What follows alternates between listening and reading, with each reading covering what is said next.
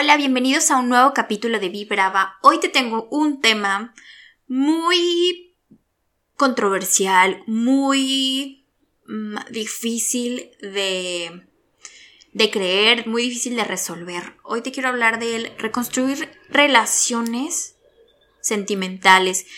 No sé si tú crees si esto es posible o no, si crees que esto realmente vale la pena o si alguna vez has escuchado esta frase de chancla vieja no la vuelvo a recoger, ¿no? El decir que no regresar con un ex, el decir que ah, por más que haya tanto amor, por más que haya tanto...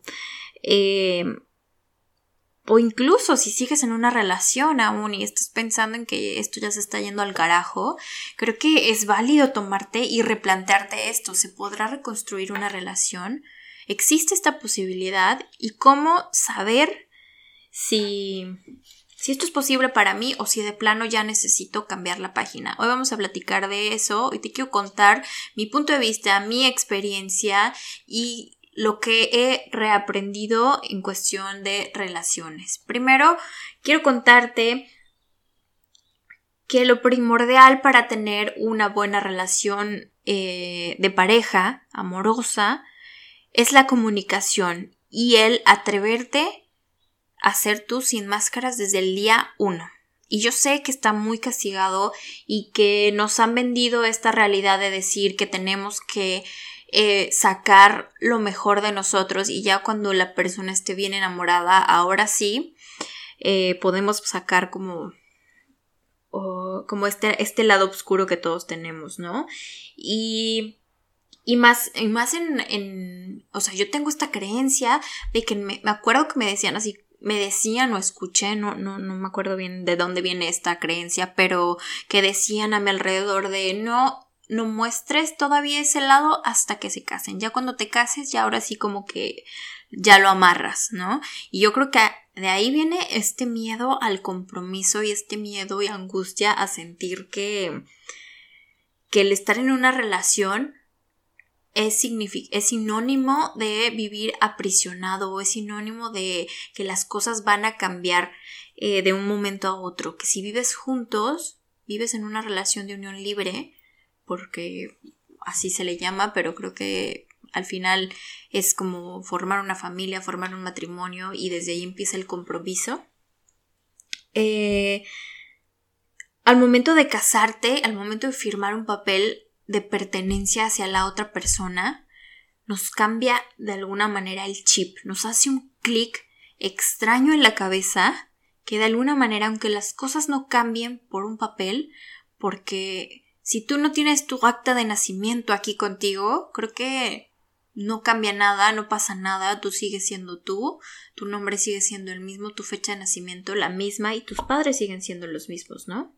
Entonces, ¿por qué el hecho de firmar un papel, una hoja, nos da esta seguridad emocional y al mismo tiempo nos da este derecho a mostrarnos tal cual es. ¿De dónde viene esta creencia? ¿De dónde vienen estos, eh, esta manera de ver a las relaciones, esta manera de ver el, amor? De que también tenemos que eh, pertenecer a una persona como un objeto, no como como parte de una comunidad porque ese sentido de pertenencia lo tenemos todos los seres humanos. Pero yo aquí me refiero a ese sentido de pertenecer literal como como este es mi celular porque yo lo compré y porque es mío y nadie quiero que lo toque. Eh, a decir eso con una persona, con un ser vivo que tiene sus propios límites y sus propias restricciones dentro de lo que esta persona está viviendo. ¿Cómo cómo identificar, cómo darnos cuenta de que tenemos esta creencia.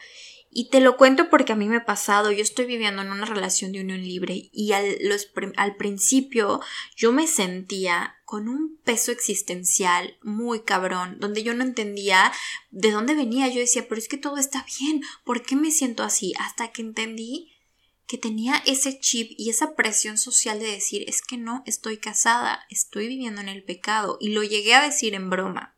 Ahora no lo digo ya ni en broma porque sé que el peso de mis palabras en mi subconsciente tiene un significado mucho más profundo y denso de el que nos imaginamos normalmente.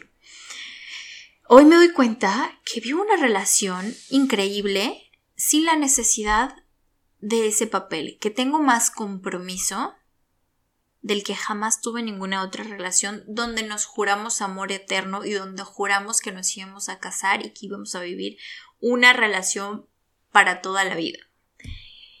Qué bien, era, podrán decir, eras joven, ingenua y pues eso no funciona para todos, ¿no?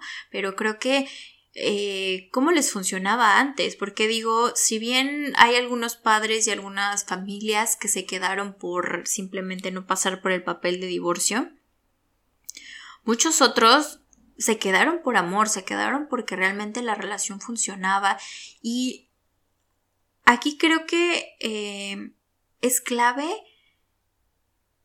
que, yo creo que estas personas, o sea, este es mi punto de vista, no tengo aquí como algún dato científico de que esto pasó, pero creo que es bueno traer a la lupa, traer a la luz este tipo de situaciones, donde, donde vemos, donde podemos apreciar los diferentes puntos de vista, las diferentes relaciones y donde apreciamos que podemos tener una relación sana desde los límites sin el sentido de la pertenencia y mostrándonos auténticos desde un inicio de la relación. Cuando tú te muestras tal cual ante una persona y seguramente eh, te ha pasado que con tus amigos tienes esta relación y este bonding eh, increíble y eres tú y te aceptan y te aman tal cual y cuando entras en una relación te dicen, puta, güey, ¿qué te pasó? O sea, tú no eres así, o, mejor vente sin tu viejo, o mejor vente sin tu güey porque, porque te, a mí me llegó a pasar muchas veces, y como que, puta, güey, es que eres bien mandilona y cambias un chingo cuando tienes eh, pareja, ¿Qué, ¿qué pasa? Y lo que pasa es que tenemos esta creencia de que tenemos que eh, disimular, tenemos que actuar, tenemos que hacer las cosas desde una perspectiva eh, que esté aprobada bajo las leyes y las normas de la sociedad en la que crecemos, ¿no? Y creo que estamos a un excelente momento en la era humana donde tenemos tanta libertad y más responsabilidad sobre ella que nunca. Tenemos la libertad de decisión, de decidir si queremos o no queremos estar con alguien. Ya no es tan mal visto el, divorcio, el separarte. Ahora creo que es más emocional la ruptura que el hecho del que dirán. Creo que ahora nos afecta más los sentimientos que iba a involucrar esta ruptura y el significado de, del fracaso eh, dentro de esta relación que, que muchas veces si te pasa como a mí que crecí en una familia de padres separados que sientes que no quieres pasar por lo mismo, que no quieres repetir ese patrón, pero muchas veces es, es inevitable o muchas veces es necesario porque necesitamos aprender la lección en carne propia. Y si algo que yo creo fielmente es que nadie experimenta en cabeza ajena, que cada quien, cada ser humano vive eh, sus propias guerras y las tiene que que afrontar por ellos mismos, que muchas veces aunque nuestros padres quieran evitarnos heridas y evitarnos sufrimientos, esas, esas cosas son inevitables, va a pasar en algún momento, va a pasar en algún punto crucial en nuestra vida donde perdamos ese control sobre la vida de nuestros hijos y, y van a tener que experimentar y rascarse con sus propias uñas, ¿no?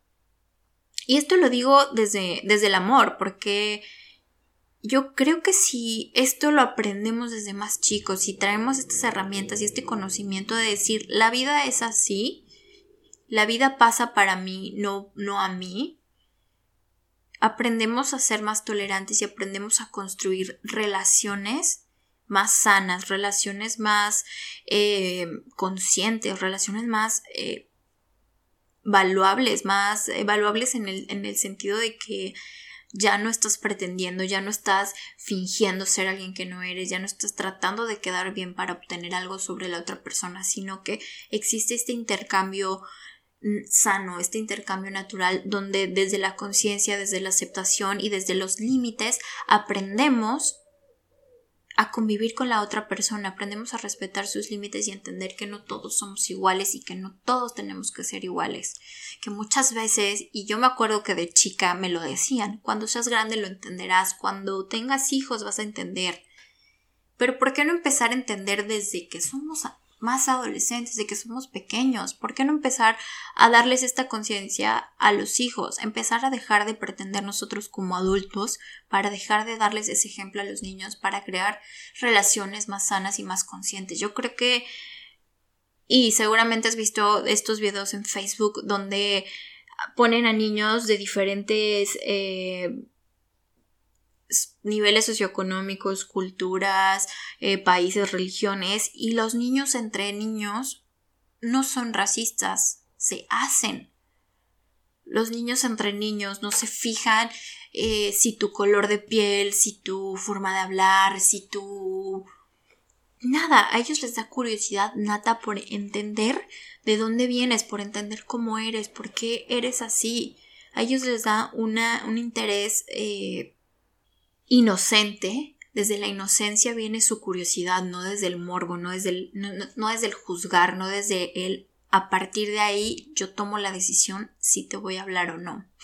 Y me vino ahora a la mente esta mujer increíble que se llama Wendy Ramos y si no has escuchado de ella te recomiendo que vayas a ver su, su video en YouTube en, em, en BBVA creo que creo que sale creo que es ahí donde sale y justamente ella hace un taller para quitar estas máscaras, para remover estas, estas estos tags que les ponemos a las personas, donde los juzgamos y donde los clasificamos según su trabajo, su idioma, su color de piel, su, su todo, y los vemos como lo que son, como seres humanos. Y creo que es ahí donde las relaciones humanas se pueden reconstruir, se pueden rearmar y se pueden eh, y bueno, me desvió un poquito del tema, pero creo que va un poco englobado todo lo que, lo que voy diciendo.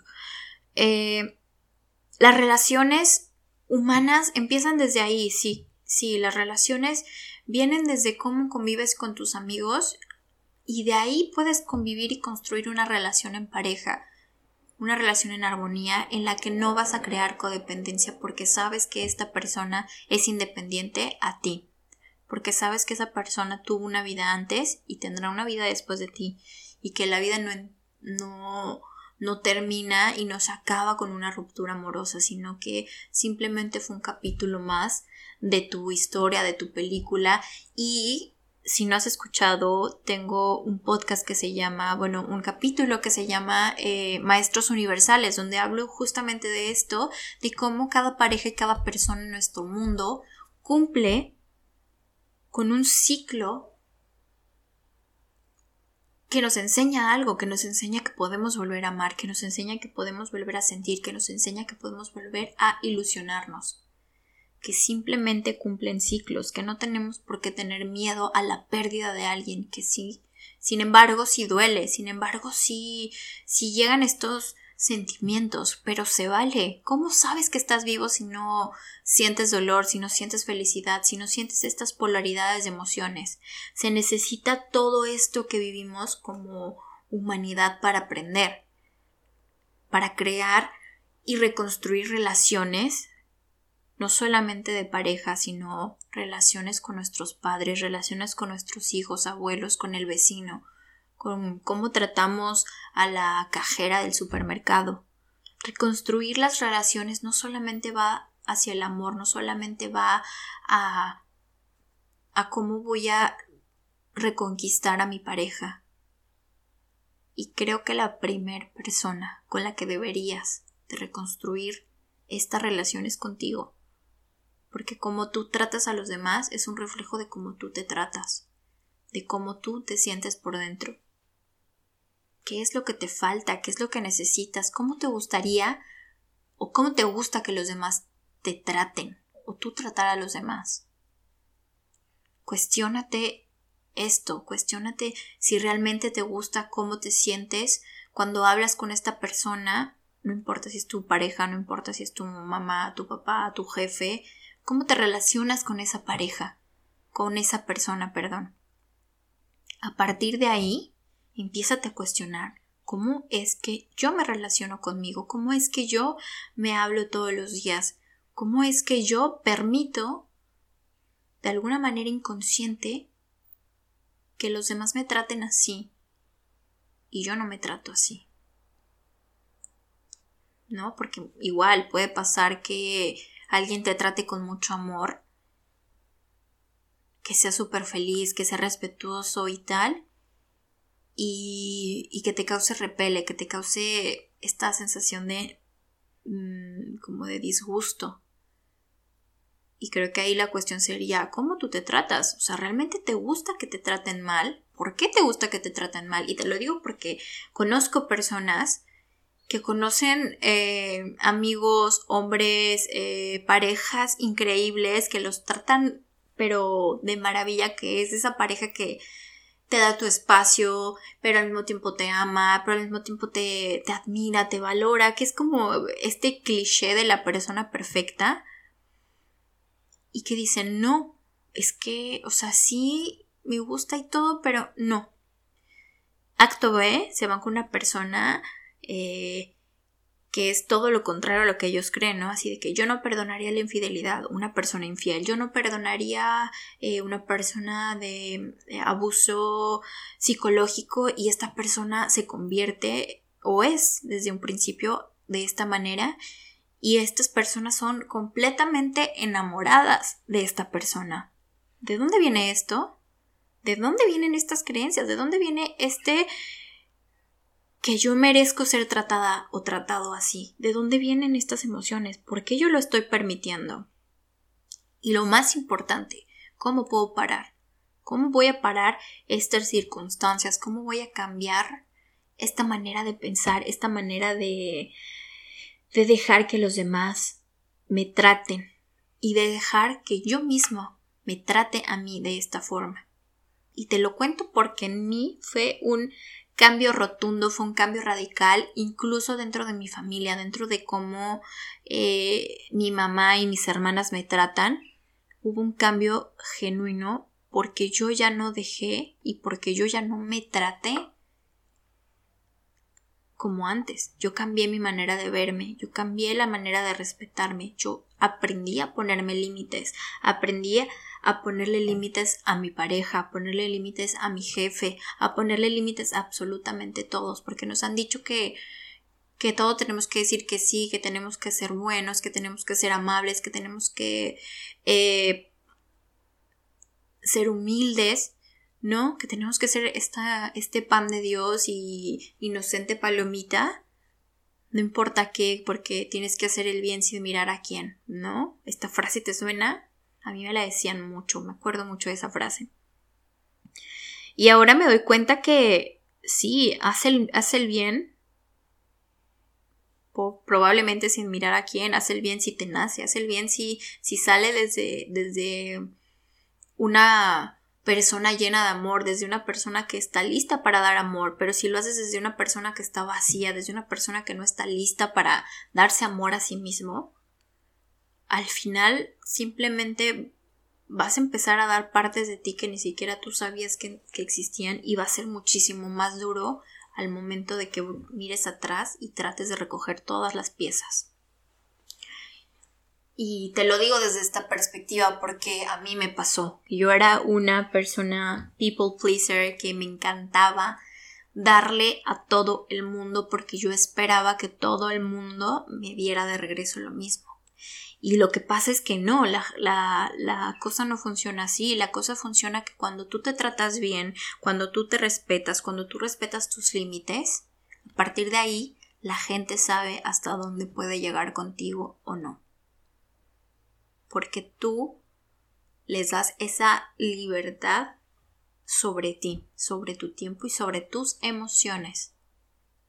Hmm. Qué interesante, ¿no? Podría hablar de esto muchísimo más tiempo, pero voy a dejar este podcast un poco más corto, porque me gustaría que si lo escuchaste, me etiquetes en Instagram y me cuentes, me mandes un mensaje directo y me cuentes si te gustaría saber más sobre el tema, si te gustaría recibir un taller sobre aprender a poner límites, establecer límites en tu vida, límites sanos, límites eh, que te ayuden a reconstruir esta relación contigo, esta relación con los demás y sobre todo que te ayuden a lograr más en tu vida. Sin más por el momento me despido, te mando un abrazo y espero que te encuentres muy bien. Estamos en el ombligo del año, estamos ya a la mitad y creo que es el momento perfecto para replantearnos todo lo que estamos haciendo y todo lo que queremos hacer en este futuro, en este futuro inmediato, en estos días, en el resto del año, antes de que se termine el año, que, para mí creo que este ombligo de año es más como el comienzo porque volvemos poco a poco a retomar la vida como la conocíamos un poco en el 2019, ¿no? Así que sin más, te mando un abrazo y espero que te encuentres muy bien. Nos vemos a la próxima.